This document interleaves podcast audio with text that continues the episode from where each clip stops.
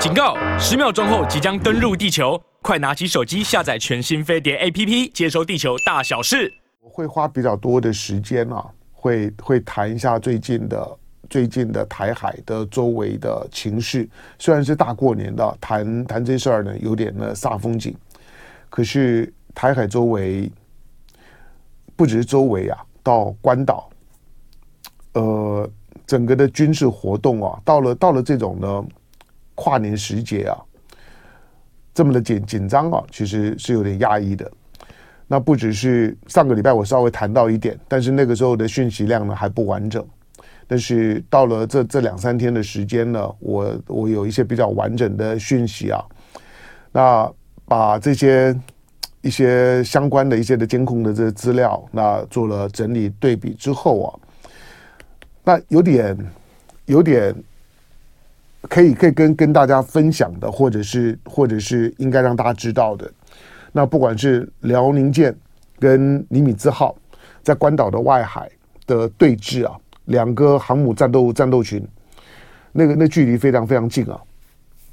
大概嗯几百几百多公里吧，应该应该应该不到一千公里的范围，但是一千公里很远，对，一千公里就两个两个台的呃台湾多啊，可是，在在那个在茫茫大海当当中来来讲，卡在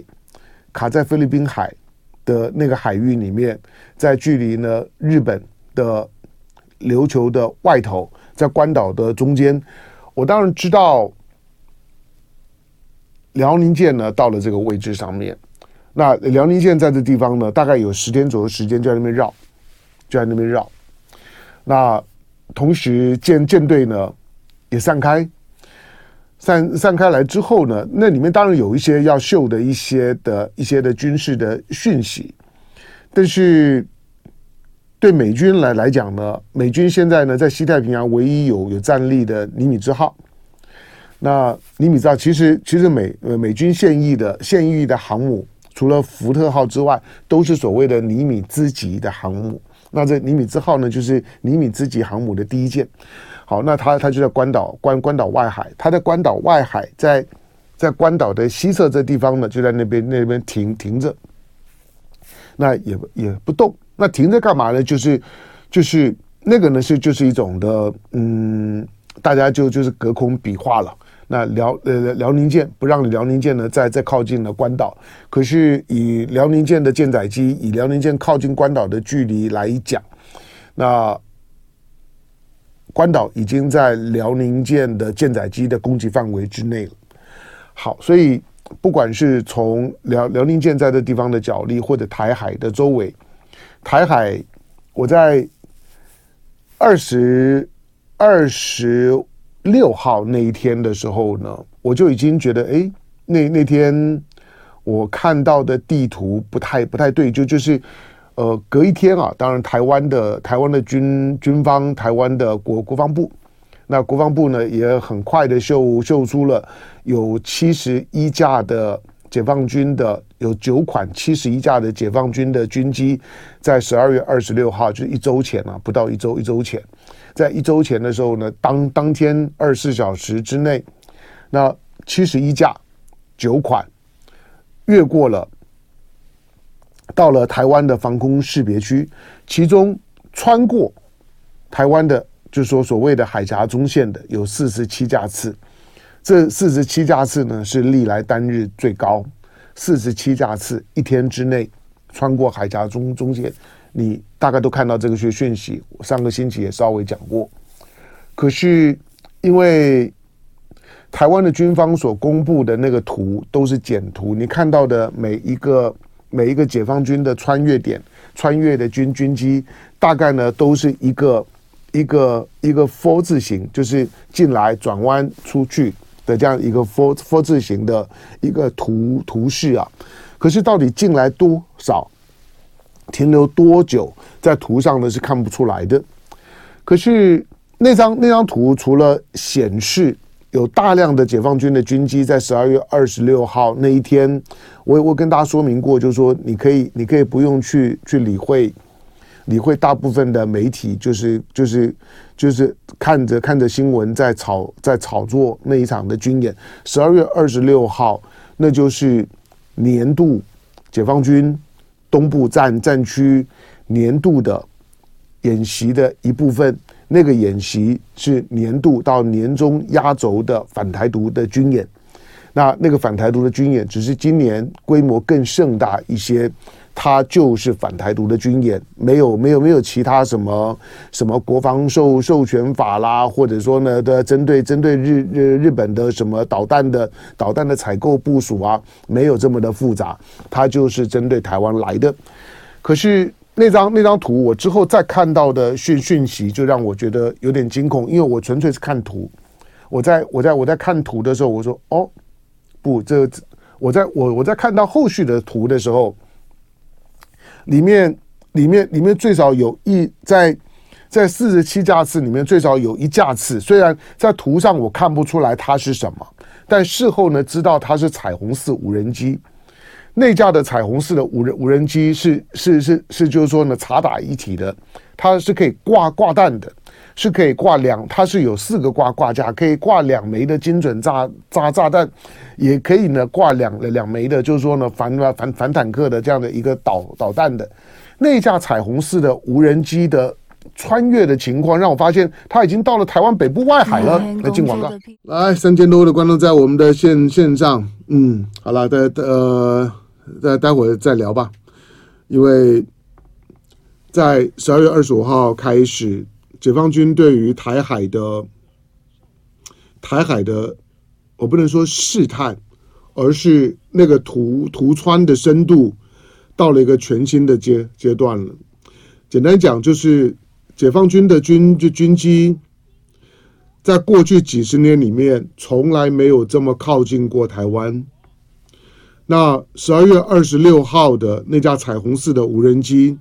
彩虹是大家自己自己自己查了，哦，那些查查打一一体的无人机，大概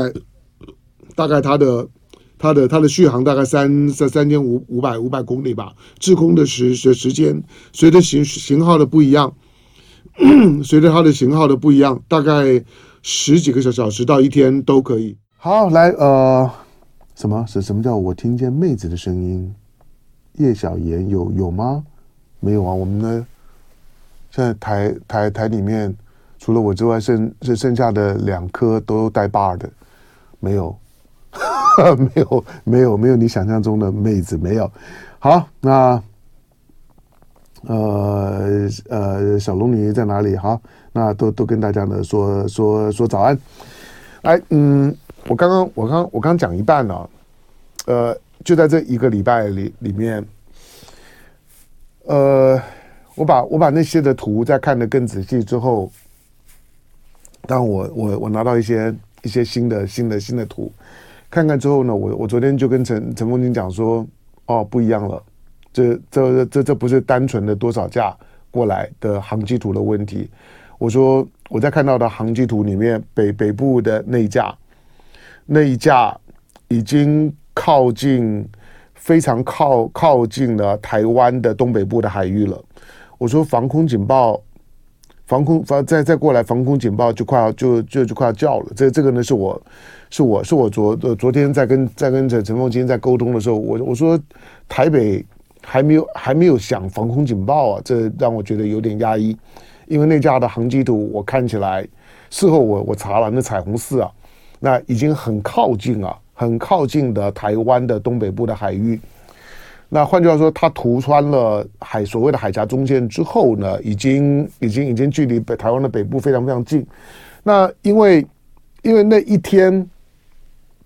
那一天的那一天的隔一天呢，就就是就是朝鲜的无人机呢到了首尔的上空，所以我觉得我都还我在觉怎么会这么这么这么巧呢？因为我们我们知道呢。朝鲜的无人机到了首尔上空，因为因为因为把把韩啊韩国的媒体啊军方啊那政坛啊都掀翻了嘛。可是大家没有注意到的是，前一天前一天的那架的解放军的彩虹式的无人机，虽然没有到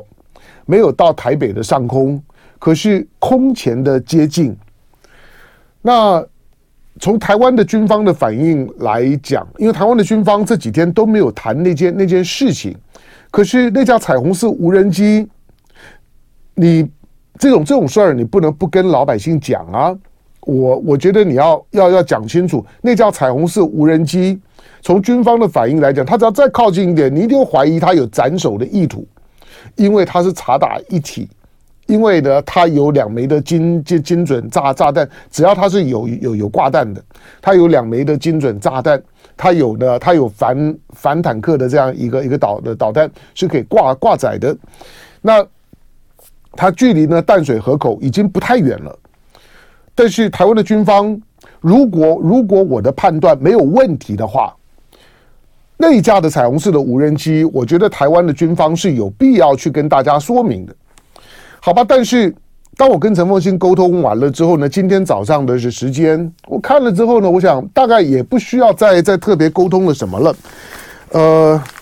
啊，今天今天的今天的报报纸大概还看不到，因为因为我我看到的是网络网络网络一些新闻。那昨天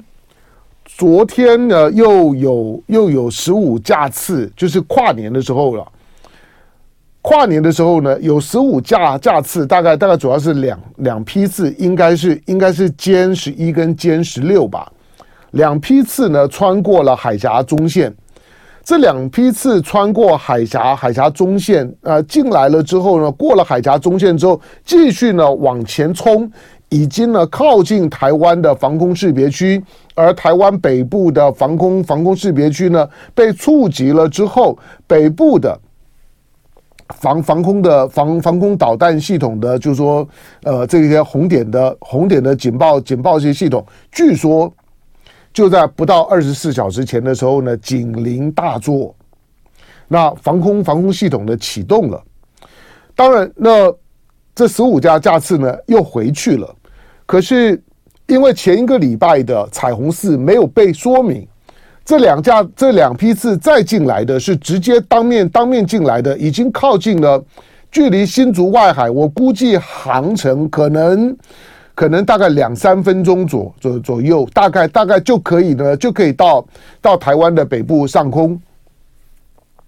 过去。当然了，大陆的朋友有的时候开玩笑了，或者说是吃台湾的豆豆腐，说其实我们早来过了，我们的隐隐隐隐隐形的就是歼二十，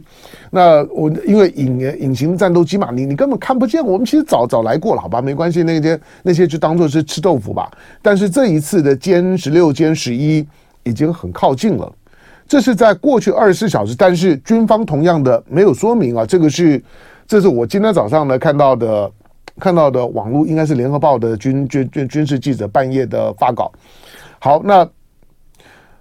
表示解放军对台湾的对台湾的军事的挤压到了一个一个全新的阶阶段了。那这个呢，可能要。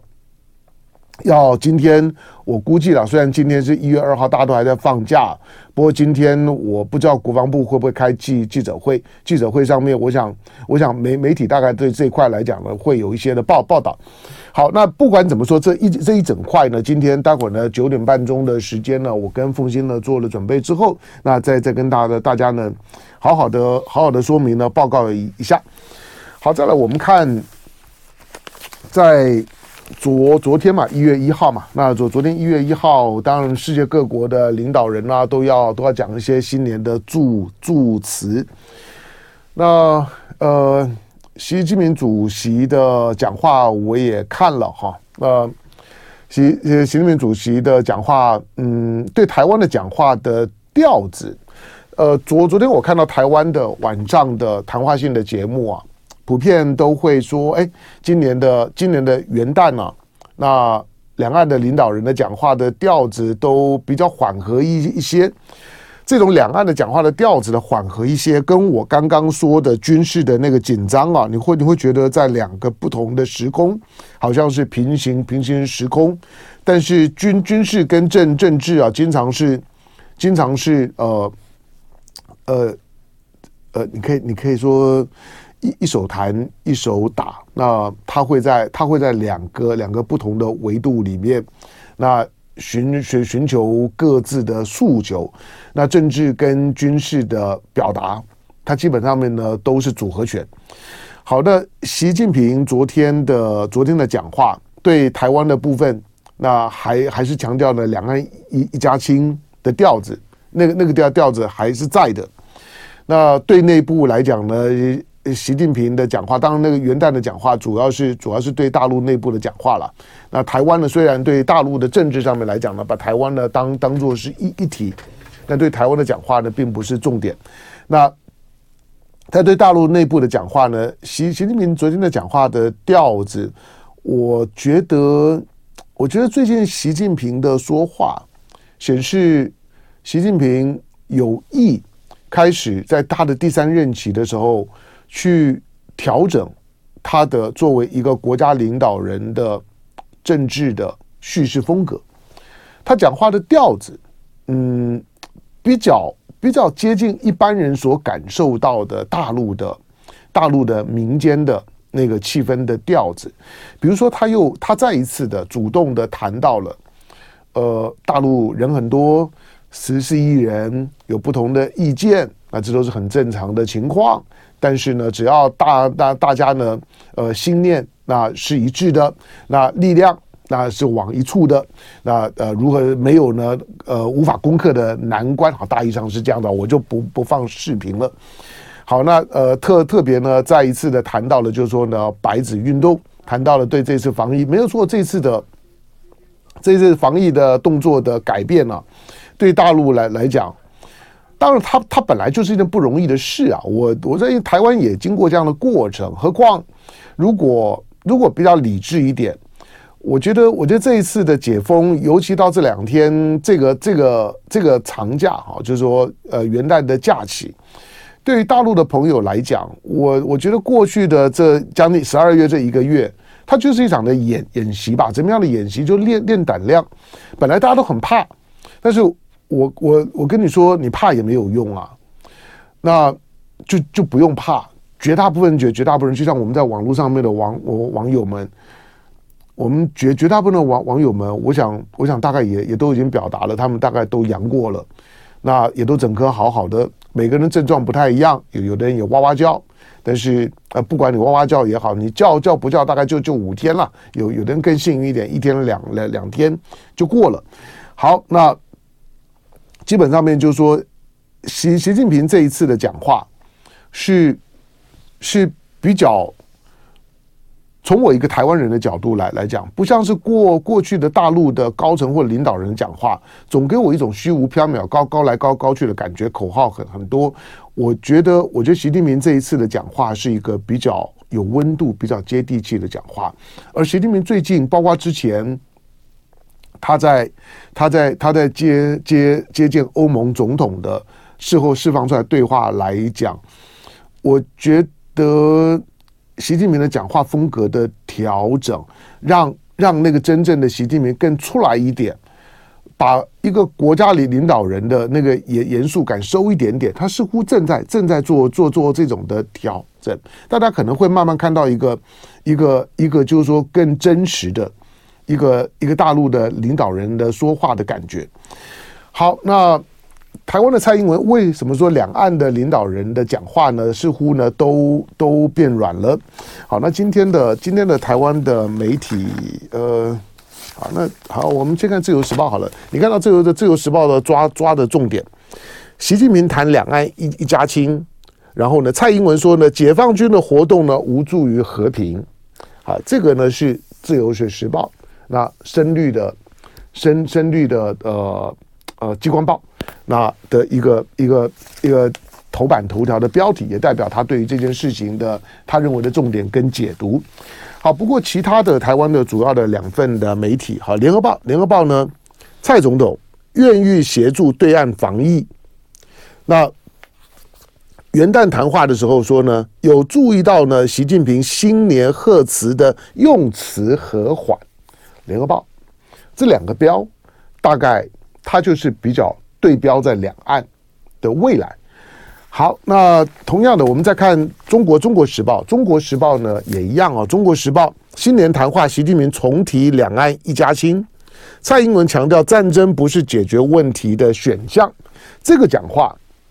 也预这这这句话，我觉得也也是一个很好的的标，就是《中国时报》也有抓到重重点。蔡英文的这个这句话，呃，除了要符合美国的那种的，就是说要避战，孙小雅在十一月二十九号，就是民进党大败之后的三天开记者会，孙小雅说，领领导人的最最重要的工作就是要避战。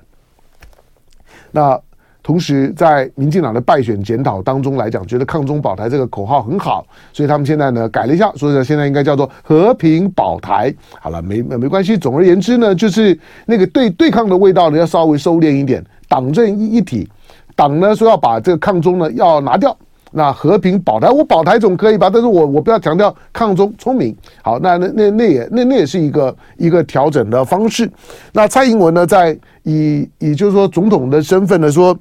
战争不是解决问题的选项。OK 了，台湾当然不会去做这样的选项。可是我说了，就是你不做这个选项，政治呢，就是两岸之间政治没有办法进场，那真是悲剧啊！那养你们这些政治人物干什么呢？选你们这些政治人物干什么？选你们这些政治人物，选你们这些政客，就是要让政治能够发挥它的作用。所以，当你今天选了一个领导人，选了一个执政党，但是政治不发挥作用的时候，就叫他滚。两岸两岸之间呢，兵凶战危，就是个政治没有办法进场。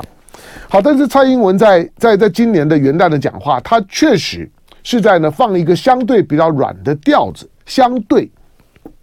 那。但是你也不要太乐观，因为毕竟十一月二二十六号被打趴了嘛，那再加上他的任期呢就快要就快要到了，那开个开始呢放放几支呢和平鸽。那丢丢两只呢橄榄枝，那感觉上面呢，在为在为呢接下去二零二四年的总统大选呢，嗯，营造一些气氛，免得到最后呢败选的时候把责任呢都推到呢蔡英文身身上。蔡英文在这个时候所有的讲话盘算都都会是非常多多的。可是蔡英文的头标题呢，《中国时报》呢一样强调愿意对大陆的疫情呢提供协助。好，那当然。当蔡英文是唱唱这个调子的时候呢，那我估计啊，台湾的内阁改组大概就就就快了哈，因为蔡英文是这个调子，可是苏贞昌并不是这个调子，我们的卫卫福部也不是这个调调子，所以当蔡英文蔡英文释放这个讯息的时候，我我如果是苏苏贞昌，我大概会闻闻到不祥的预感，我觉得总统打我脸了，总统打我脸，那。总的总统是叫我滚吗？我觉得苏贞昌不妨这个时候呢，再提一次辞呈，那把书面的送送上去。你看看蔡英文批批不批？元旦已经过了，立法院的这个议期快呃，这个会期快结束了，大家准备过年了。苏贞昌可以再把再把你的辞呈再送上去。我估计蔡英文一定批。那蔡英文的这个这个这个讲话，其实晚了。我要讲的第二个重点就晚了，就就是大陆的疫情已经开始在降温了。换句话说，美国布林肯也也说我愿意帮你啊，我愿意帮你。当布林肯的那个那个那帮忙，美国的帮忙啊，当美美国要帮你的时候呢，你都要要小小心一点。呃，